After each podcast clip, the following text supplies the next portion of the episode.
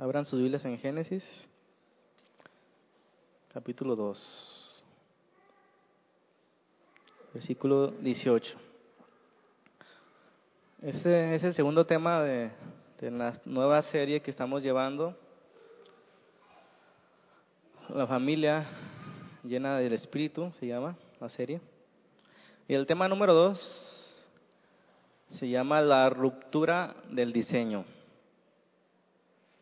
Y entre paréntesis las consecuencias.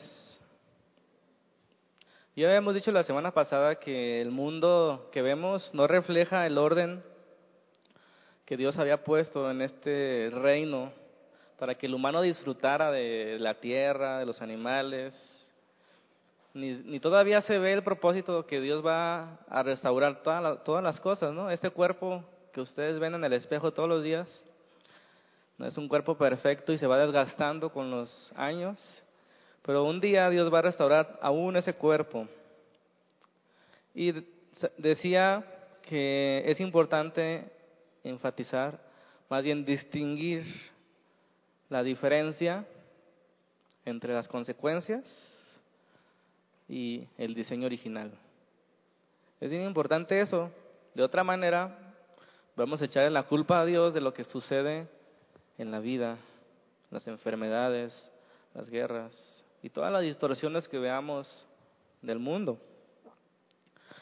Esa tema se llama la ruptura del diseño. Hubo un momento en que Dios permitió que se rompiera ese diseño que había definido para el ser humano, pero a la vez abrió la necesidad de un Salvador cuando se rompió el diseño. Génesis capítulo 2, versículo 18 dice, y dijo Jehová, Dios, no es bueno que el hombre esté solo, le haré ayuda idónea para él. Bueno, ya, ya conocemos un poquito la historia y en Romanos capítulo 5, versículo 12, nos explica qué sucedió inmediatamente que el hombre decidió no obedecer a Dios. Decidió otro camino, decidió otra alternativa diferente a la que Dios había dicho. Romanos 5.12 dice, por tanto, como el pecado entró en el mundo por un hombre, y por el pecado entró la muerte, así la muerte pasó a todos los hombres, por cuantos todos pecaron. A partir de ahí, del pecado ocurre la ruptura. ¿Qué es el pecado? Pregunto. Pues el pecado es todo aquello que no da en la meta de Dios, en el propósito de Dios. Todo lo que se desvía de la palabra de Dios es pecado. Todo lo que erra en el blanco, como dice la definición, y solo a partir de esa desobediencia el hombre rompió su dependencia de Dios, como diciendo, no necesito de ti, yo puedo solo. Y al ver las consecuencias en el mundo del pecado de Adán, a veces de juego o a veces muy en serio decimos, ah, mugrosa Eva, ¿no les ha pasado? ¿Por qué le hiciste caso a la serpiente? Por tu culpa tenemos que trabajar. Y hay dolor cuando las mujeres dan a luz, si no hubieras hecho eso, no hubiera pasado nada. Y todo eso suena bien, pero no nos ponemos a pensar que si no hubiera habido ese pecado, tampoco habría un Salvador. Y todo dependería de las buenas obras perfectas que haríamos los hombres. Y yo doy gracias a Dios porque Eva le hizo caso a las serpientes, porque así abrió el camino para un Salvador. Y ahora no es por las obras, sino por la única obra perfecta de Jesucristo en la cruz, que nosotros podemos llegar otra vez a estar con Dios para siempre. Versículo 17 de Romanos 5 dice, pues si la transgresión, es decir, el pecado, pues si el pecado de uno solo reinó la muerte, por el pecado reinó la muerte, mucho más reinarán en vida por uno solo, Jesucristo, los que reciben y solo los que reciben. ¿Qué dice? La abundancia de la gracia y el don de la justicia. Ser justificados delante de Dios, ser presentados delante de Dios como justos es un regalo de Dios por la justicia, por la obra de un hombre, por la obediencia de Jesucristo. Es por eso que nosotros podemos llegar al Padre. De otra manera no se podría. Y yo puedo ver en esto la sabiduría de Dios al permitir el pecado por un lado y proveernos un Salvador por el otro. Por uno reinó la muerte, entonces por el otro reinará la vida a los que reciban gratuitamente esa gracia. Gracia quiere decir que es gratuita, ¿verdad? No cuesta. Le costó al Salvador, pero no nos cuesta a nosotros.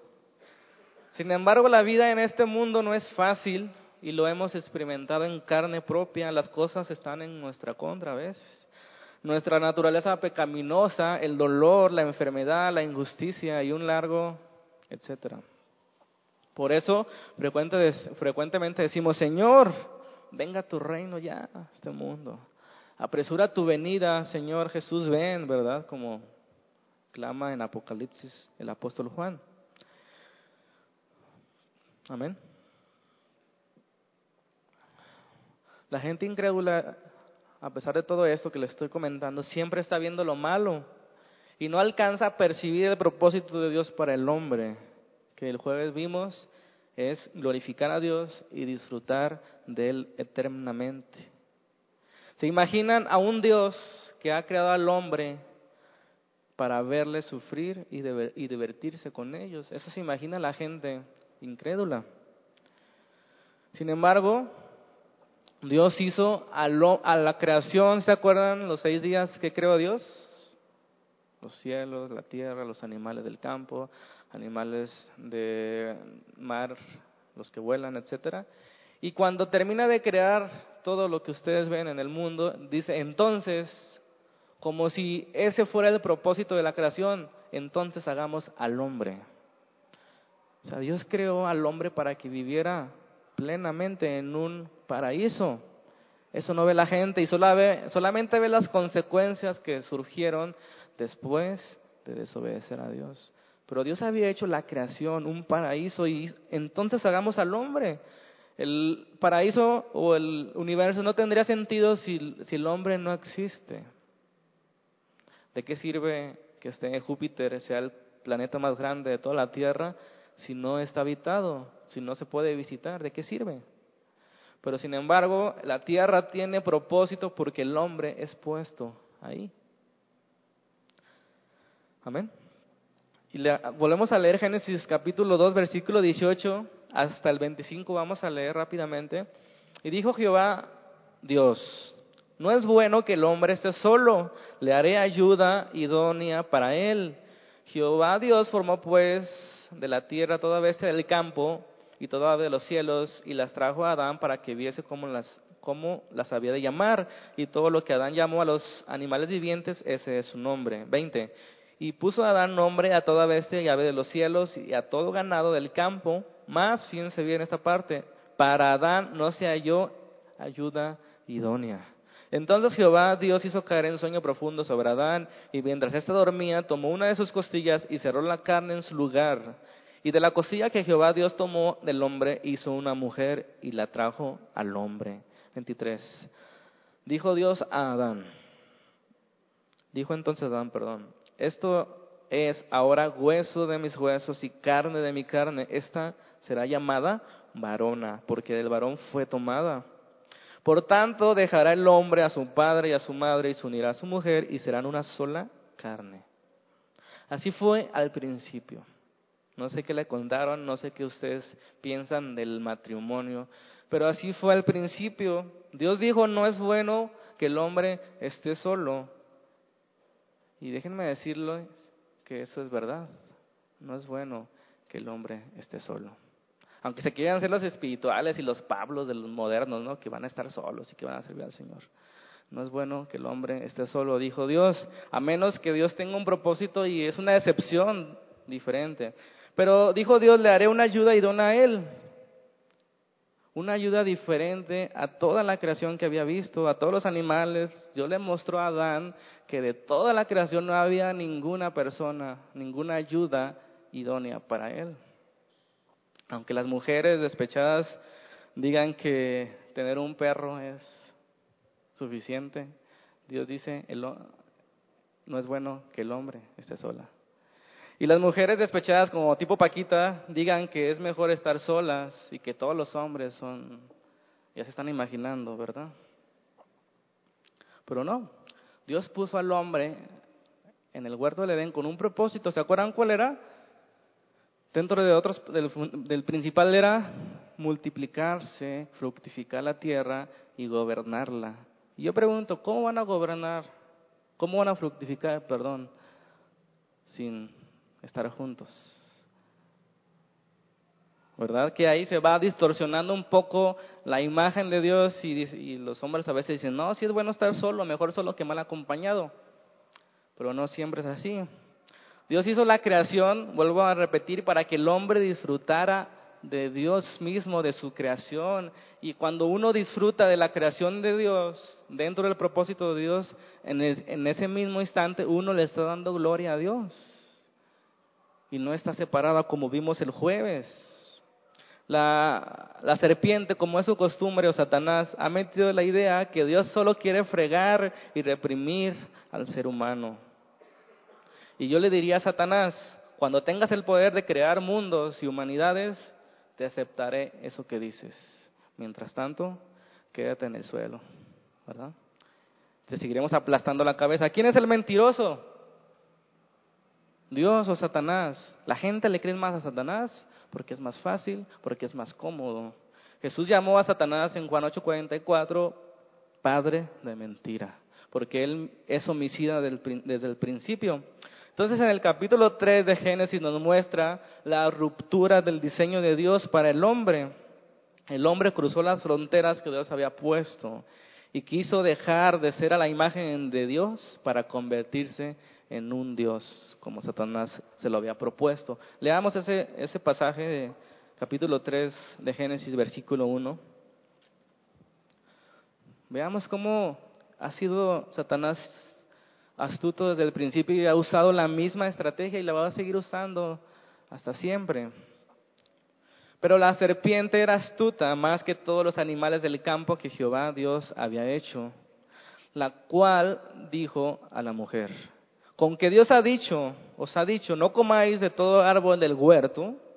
Y la mujer respondió a la serpiente, del fruto de los árboles del huerto podemos comer, pero del fruto del árbol que está en medio del huerto, dijo Dios, no comerás de él, ni le tocaréis, para que no, ¿qué?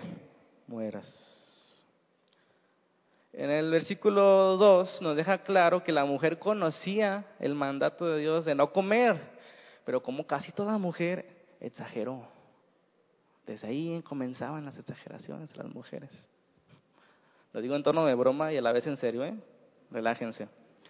Fíjense, vamos a leer lo que les estoy tratando de decir. ¿Qué dice en el versículo 2? Del fruto de los árboles del huerto podemos comer. Hasta ahí está todo bien, fue lo que Dios dijo, pero siempre la mujer le pone de su cosecha cuando quiere salirse con la suya. Versículo 3, pero del fruto del árbol, así como menospreciando eso, pero del fruto del árbol que está en medio del huerto, dijo Dios, no comeréis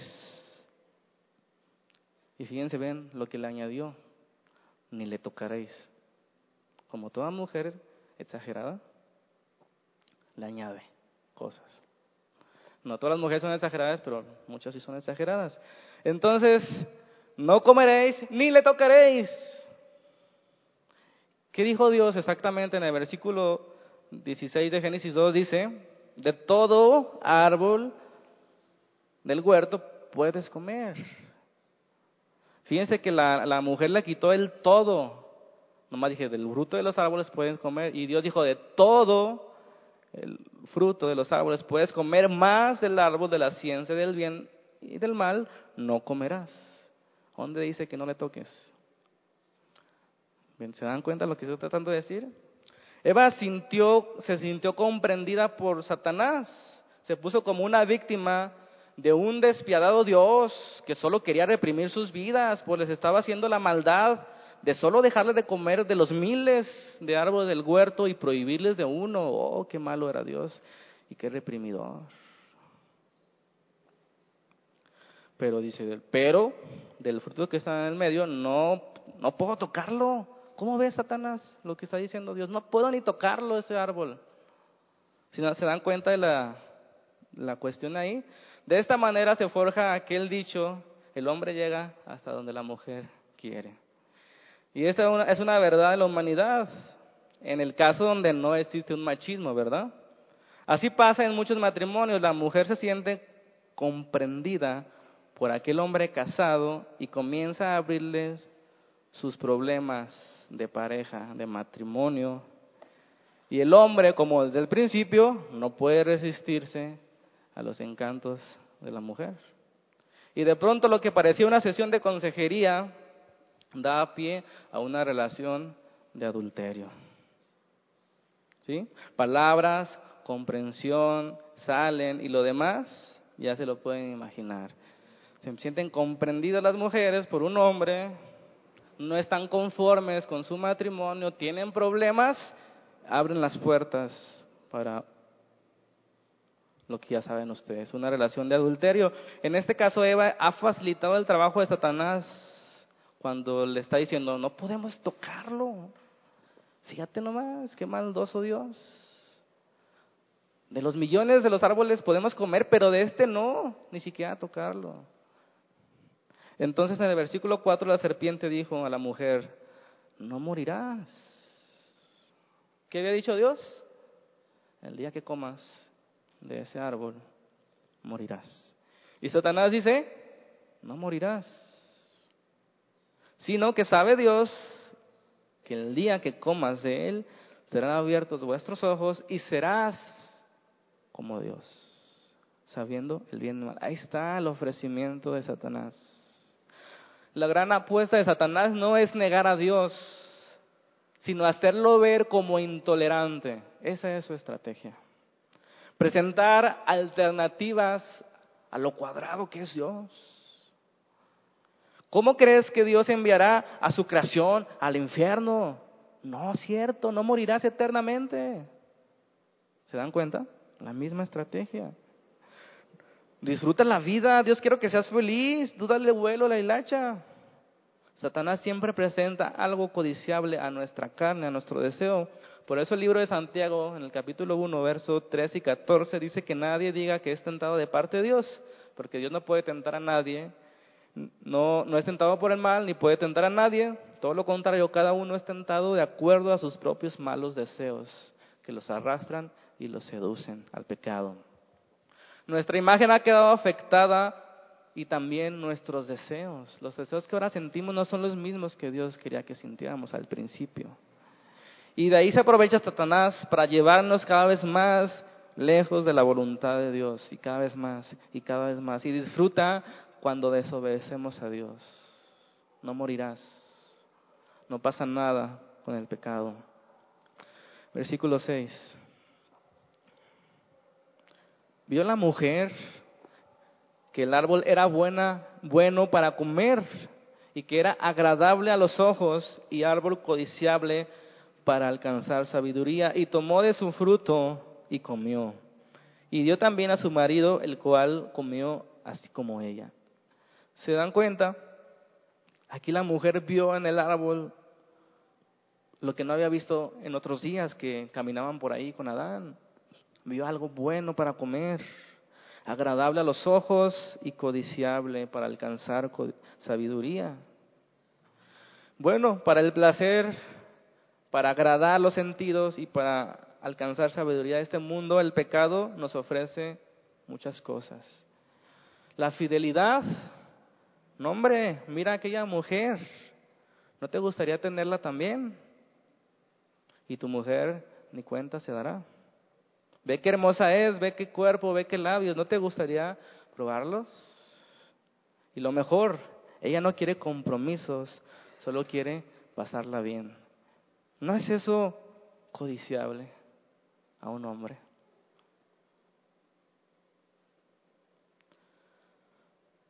¿No es eso agradable a los ojos? Por eso decía la semana pasada que la relación del matrimonio no puede, no puede estar fundamentada en el amor. Porque como ya dije, el amor en nosotros los humanos no es perfecto, se va desgastando, tiene problemas. Y cuando hay una crisis en la casa, en la familia, los hijos, la esposa, exigencias, y el hombre se encuentra con una mujer de estas que le dice, sin compromiso, ven, no es codiciable eso a los ojos la sabiduría mundana.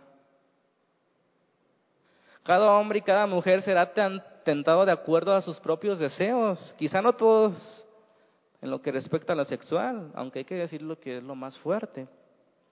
Pero sin embargo pueden ser las drogas, pueden ser las mentiras, puede ser la codicia de las riquezas, pueden ser muchas cosas en las que Satanás estará cada día intentando persuadirte a que no es cierto lo que Dios dice. Recuerdo en alguna ocasión hace muchos años mis compañeros de trabajo tenían una plática muy interesante. Estábamos hablando de las relaciones sexuales antes del matrimonio y ahí me di cuenta de una estrategia que utiliza Satanás. Ellos insistían que para casarse es necesario saber si serás compatible en el sexo con tu pareja. Por lo tanto, tienes que tener sexo antes de casarte para decidir cuál va a ser tu mujer. Y yo digo, wow, qué sutil ha sido Satanás en esta ocasión. Y lo apoya la psicología y lo apoya lo que tú quieras, pero no está de acuerdo a la voluntad de Dios. ¿A poco no suena codiciable esto para alcanzar sabiduría, para alcanzar madurez en el sexo y poder ser pleno en el matrimonio? En pocas palabras, esta filosofía se le puede llamar pruebe su mercancía antes de llevarla. ¿A poco no suena sabio eso? Pruébala, si te interesa me la compras, si no me la regresas. Hablando de aparatos electrónicos, suena bien. Pero hablando de hombres y mujeres, ¿qué creen ustedes que piense Dios de esto? ¿Basaremos nuestro matrimonio en el sexo, en el amor o en la verdad de Dios? Es una buena pregunta. Y esto es más sutil de lo que imaginamos. Y hay otra estrategia, ya muchos se la saben, si se aman, tengan relaciones. De todas maneras se van a casar. Ah, qué sutil es Satanás otra vez. A los 15 años, ¿qué van a saber de amor? como decía una tía, no se saben limpiar la cola, ya piensan en eso. Versículo 7 de Génesis, otra vez regresamos. Versículo 7. Entonces fueron abiertos los ojos de ambos y conocieron que estaban desnudos. Entonces cosieron ojos, hojas perdón, de higuera y se hicieron delantales. A partir de este momento, esa imagen de Dios que había creado a su imagen y semejanza, no se perdió por completo, pero sí se ha distorsionado en gran manera. Ha tomado formas distintas y en algunas ocasiones irreconocibles que podemos llegar a preguntar, ¿cómo es posible que ese hombre tenga la imagen de Dios si ha matado a miles de personas? Si es un despiadado, asesino, pero la imagen de Dios se ha corrompido en algunas partes del mundo más que en otras. Depende lo que la libertad alcance, ¿verdad? Versículo 8, y oyendo la voz de Jehová que se paseaba en el huerto al aire del día, y el hombre y su mujer se escondieron de la presencia de Jehová Dios entre los árboles del huerto. Mas Jehová Dios llamó al hombre y le dijo, ¿dónde estás tú? Y él respondió, oí tu voz en el huerto y tuve miedo porque estaba desnudo y me escondí. Y, dijo, y, le, y Dios le dijo, ¿quién te enseñó que estabas desnudo? ¿Has comido del árbol de que yo te mandé, no comieras? Ahí está la razón intrínseca o interior que sin saberlo nos escondemos cuando estamos haciendo algo malo. El ser humano se esconde de Dios, se esconde de la sociedad cuando está haciendo algo malo. Pregunto, ¿por qué los amantes se ven a escondidas? ¿Por qué no publican en el Facebook ese viaje de trabajo que tuvieron?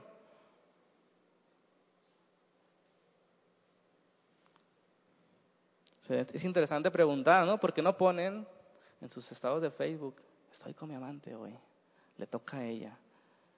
¿Saben por qué? Es obvio. no es correcto.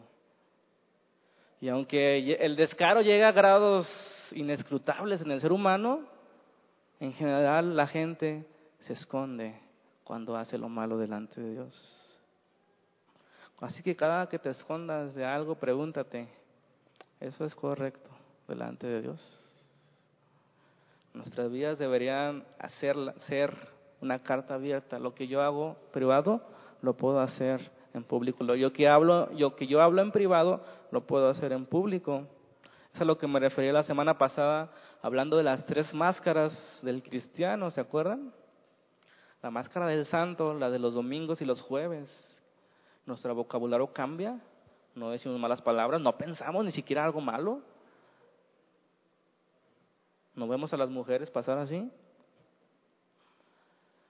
Solo, solo es para los domingos, la máscara de tu casa, comienzan a cambiar las cosas y no se diga la de afuera con tus amigos, donde nadie te ve.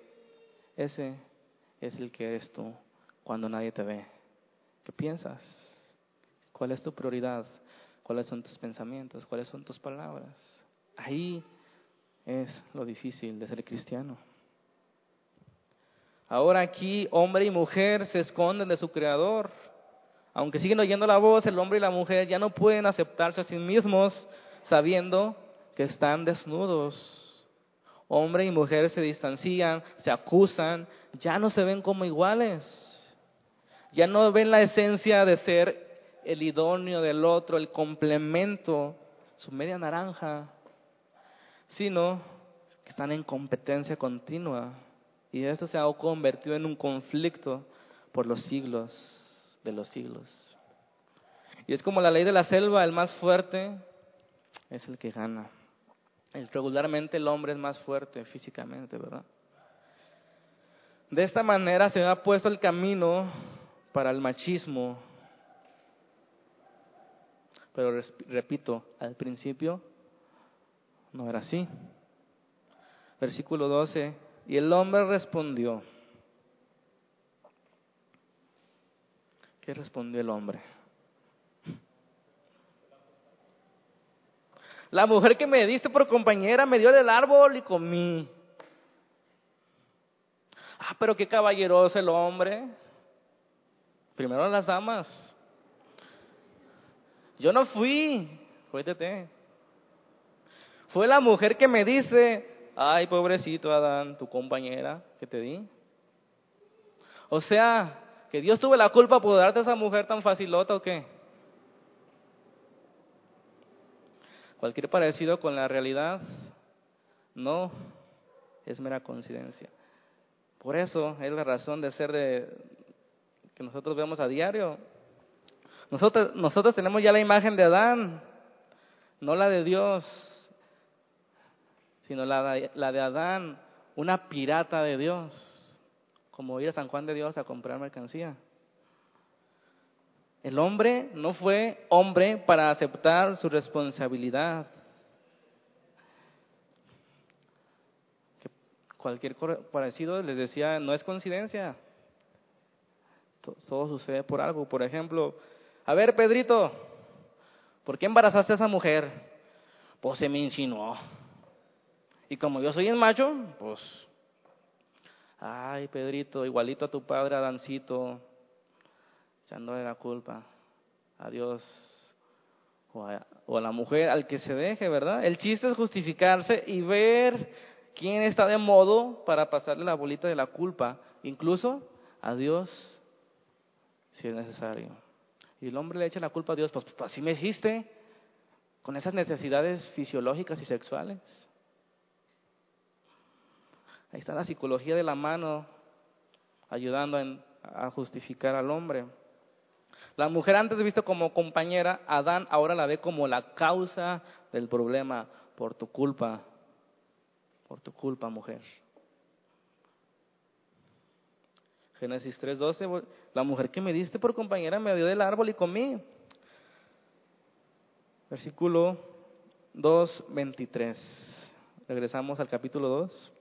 Para que vean cómo cambió ya la concepción de Adán de su mujer. Antes había dicho, Esto es ahora hueso de mis huesos y carne de mi carne. Esta será llamada varona. Dios, Adán le había puesto varona a su mujer porque había salido de ella. Como cuando los padres dicen una expresión de amor a sus hijos, este es carne de mi carne, sangre de mi sangre. Así Adán, la expresión de Adán era de su mujer, la estaba recibiendo con agrado. Sin embargo, aquí ya no sucede lo mismo. Ahora se convierte en el acusador incapaz de asumir su responsabilidad. Y esa diferencia sexual que antes los unía y los complementaba y los hacía una pareja, ahora los aleja y los pone en constante guerra. Versículo 13. Entonces Jehová dijo a la mujer, ¿qué es lo que has hecho? ¿Y qué dijo la mujer? La serpiente me engañó y comí. ¿Se dan cuenta? Oh, pues, ¿ustedes creen que Dios estaba buscando al culpable? Dios ya sabía. Dios ya sabía quién comenzó por la serpiente, después con la mujer y después con el hombre. Dios no quería buscar culpables. Dios sabía lo que había sucedido, conoce tus pensamientos de este momento. Conoce tus malos pensamientos y las intenciones. Él no quería pretextos, no, quería saber quién comenzó el, asunto, solo quería ver si sus criaturas hechas a su imagen y semejanza reconocían que habían fallado y así pedir perdón. Pero no, no fue así. Dios no quiere saber de pretextos cuando fallamos. Dios sabe por qué fallaste. No podemos escondernos ante Él. ¿Qué queda? Venir con humildad y decirle, Señor, te fallé. Hice esto, hice el otro. ¿Por qué tratar de ocultar algo a Dios, justificándonos como si fuera a funcionar con Dios, como funciona con tu madre alcahueta? No funciona así con Dios. Y Dios escuchando ahí su razón de saber qué decía, ¿no? Cuando Dios ya escucha a Adán y escucha a Eva, comienza con las consecuencias, en orden, porque Dios ya sabía. Versículo 14. ¿Quién comenzó todo? La serpiente. Y Jehová Dios dijo a la serpiente, por cuanto esto hiciste, maldita serás entre todas las bestias y entre todos los animales del campo, sobre tu pecho andarás y polvo comerás todos los días de tu vida. Versículo 15, y pondré enemistad entre ti y la mujer, entre tu simiente y la simiente suya. Esta te herirá en la cabeza y tú le herirás en el calcañar. Este pasaje ya lo hemos visto en alguna otra ocasión y le recuerdo que es el primer evangelio que vemos en la Biblia que habla de Jesucristo, aunque ahí no diga Jesucristo. Aquí Dios está prometiendo y profetizando, prometiendo un Salvador que le aplastaría la cabeza a Satanás, aunque Satanás heriría en el calcañar al Salvador. Eso nos da, nos apunta a la cruz, ¿verdad? Donde Satanás intentó hacerle daño a Jesucristo pero este le aplastó la cabeza y ahora está bajo los pies de Jesús. Y está condenado un día al infierno, cuando todo esto termine. Ahí está el primer evangelio. A la mujer le dijo en el 16, no vamos a hablar más sobre eso, sino lo que nos corresponde con respecto a la familia. A la mujer dijo, número uno, multiplicaré en gran manera, no poquito, las mujeres no me dejarán mentir, que Dios cumplió su palabra. Multiplicaré en gran manera los dolores en tus preñeces. Con dolor darás luz a los hijos. Ahí está la primera consecuencia, ¿verdad? Consecuencia de haber hecho caso, no morirás, sino que serás como Dios. Come, come esa fruta. Lo que Dios dice no es verdad. Ahí las consecuencias si alguna vez mujeres se han preguntado por qué cada mes tienen que soportar eso, acuérdense de Génesis capítulo 3, versículo 16. Amén. Y la otra consecuencia, y tu deseo será para tu marido. En otras palabras más sencillas, tu voluntad será sujeta a tu marido. Y él se enseñoreará de ti. En otras palabras, se adueñará de ti. Grandes consecuencias para la mujer. La mujer queda dividida en dos direcciones, una que le atrae a su marido y otra que la lleva a ser independiente. Y el varón por su parte responde también desequilibradamente, toma ventaja de esa situación y la explota, dominándola. Amén. Él ahora la ve diferente a su mujer y le cambia el nombre. Ya no es varona, sino Eva. Varona, término que destaca su identidad, ¿verdad? Con él. Del varón saliste, somos iguales, somos idénticos y, y procedemos de Dios. Y ahora le llama Eva, que ese término significa madre de todos los vivientes, término que resalta su función. Entonces, la idea de lo idóneo ha quedado atrás y ahora solamente la mujer es utilizada como función de procrear. La mujer pasa a ser un medio, solamente un medio para lograr un fin, tener hijos. La sexualidad se reduce solamente a sexo y el sujeto se reduce a objeto. Y esto ha pasado en la historia y en la historia, ¿no? Podemos encontrar aquí las raíces profundas e históricas del machismo como tal. La caída entonces, el pecado entonces afectó la base misma del matrimonio y la familia. Eso de que el hombre dominará a la mujer no era el plan original de Dios. Sin embargo, a partir de ahí, de esa manera se comenzó a desarrollar. Y de aquí en adelante hemos de presenciar una historia de acusaciones, de explotación, de problemas en la familia. ¿sí? La primera división en la humanidad no fue entre el rico y el pobre, entre el señor y el esclavo, sino entre el hombre y la mujer. La mujer entonces, aparte de soportar cada mes esos dolores, es como un recordatorio eterno, ¿verdad? No, no basta con eso, tiene que soportar el desequilibrio mental de algunos hombres, llamado machismo. Tu deseo, tu voluntad será para tu marido, será sujeto a tu marido y él te dominará a ti. Y vuelvo a insistirles, hombres que están aquí, al principio no era así. Ellas por naturaleza suelen, suelen reclamar ese sujetamiento, ¿no? No quieren sujetarse, porque es una guerra interna natural. Después de ese momento, versículo 17.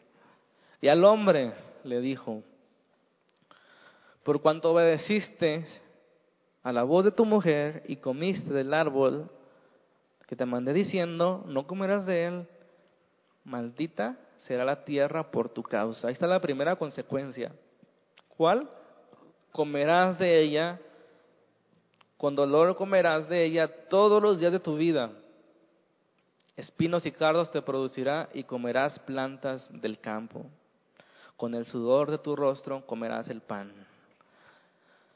¿Se han preguntado por qué tenemos que trabajar? Y qué difícil es ganarse honradamente el pan de cada día, ahí están las consecuencias.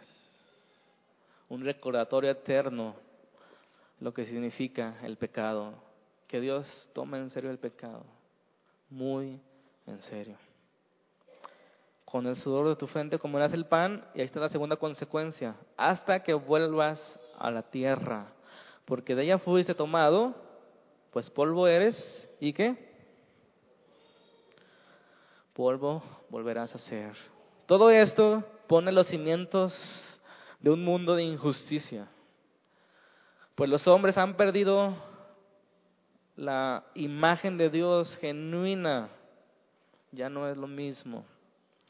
Los hombres después de Adán ya no nacieron en un estado de inocencia como él, sino nacieron a la imagen de Adán. Leamos Génesis 5.1.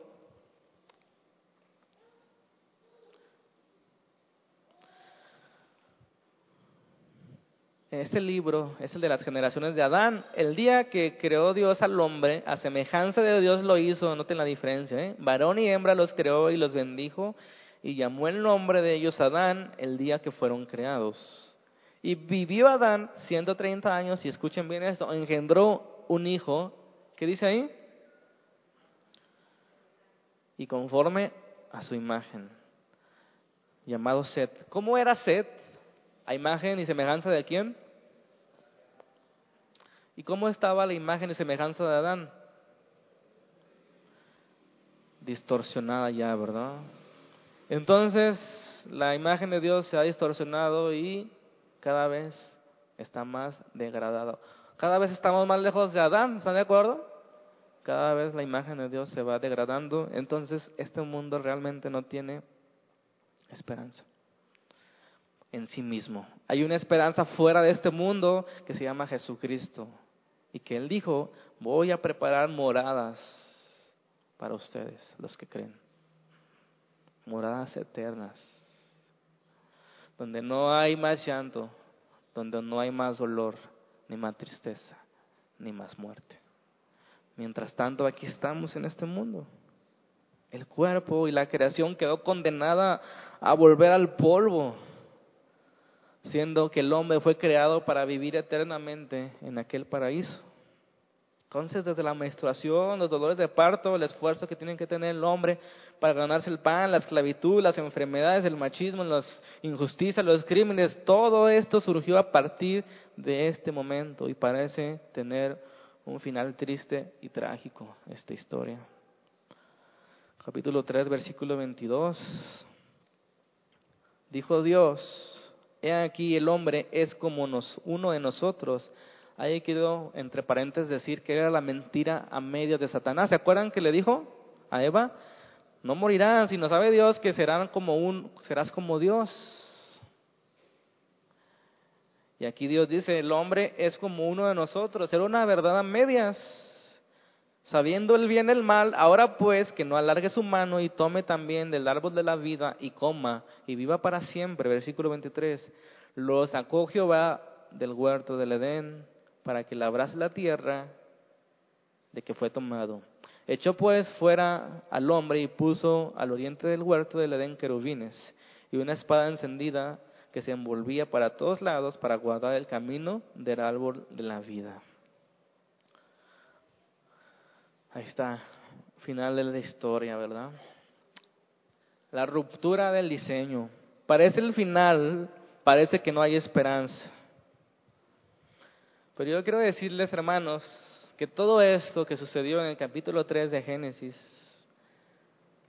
no, no tomó a Dios por sorpresa. Dios sabía que el hombre fallaría. ¿Está de acuerdo conmigo? Y aún así se deleitó en crearlo, preparando de antemano o predestinando, si lo quieren llamar así, a un Salvador. Génesis 3.15, ¿verdad? Un Salvador que libraría al hombre del pecado, de esa separación, de esa ruptura, de, de esa relación, restaurando así la relación entre Dios y el hombre, faltando que nos restaure de este cuerpo. Pero mientras tanto nosotros que hemos sido rescatados de esa imagen distorsionada, hoy tenemos que esforzarnos el doble, déjenme decirles. Tenemos que esforzarnos el doble para regresar al diseño original de Dios. Tenemos en contra la tendencia del mundo, la vanagloria de la vida, las tentaciones, nuestra naturaleza pecaminosa que tiende hacia el mal. No se sorprendan de eso, que les gusten más las cosas del mundo a esa naturaleza. Pero déjenme decirles que tenemos a favor el Espíritu Santo de Dios. Y solo así podemos regresar al propósito de Dios. A ese propósito en el matrimonio, ese propósito en cada uno de los mandamientos. Y eso es lo que queremos aprender en esta serie, volver al propósito de Dios como familia, ser una familia llena del Espíritu, ser agradables en su presencia. ¿Están de acuerdo conmigo que ya no debe haber machismo? Porque así no era al principio. Y aunque tú suelas tener esa tendencia a dominar a la mujer y aunque la mujer tenga esa tendencia de siempre reclamar todo, así no era al principio. Y nosotros ahora con el Espíritu Santo ya no debe haber una guerra en el matrimonio. Debe volver a restaurarse la idea de que es tu ayuda idónea. Eres igual a ella. Los dos son hechos a la imagen de Dios y Dios está restaurando la imagen en nuestras vidas como creyentes todavía falta y tenemos que batallar el doble con nuestra naturaleza. Pero debemos empezar a esforzarnos y a comprender cuál era el propósito de Dios para la familia. Varón y hembra los creó para que se complementaran, para que se ayudaran, para que disfrutaran del mundo que Dios había creado varón y hembra, para que pudieran fructificar. Varón y varón no pueden fructificar. Mujer y mujer no pueden fructificar y están fallando al propósito inicial de Dios. Y eso se llama pecado. Machismo se llama pecado. Feminismo se llama pecado no podemos llamarlo de otra forma. Y esposos tienen un gran reto que vamos a ver la siguiente semana. ¿Cómo vas a tratar a tu mujer? ¿Cómo es, debe ser ahora la relación del hombre hacia la mujer? Y después, cómo la mujer hacia el esposo, y después los padres hacia los hijos, y después los hijos hacia los padres. Y hemos terminado. Que Dios nos ayude, amén, a volver a su propósito inicial. Señor, te damos gracias por esta tarde, por permitir aprender algo, Señor, de lo que tú tenías planeado al principio.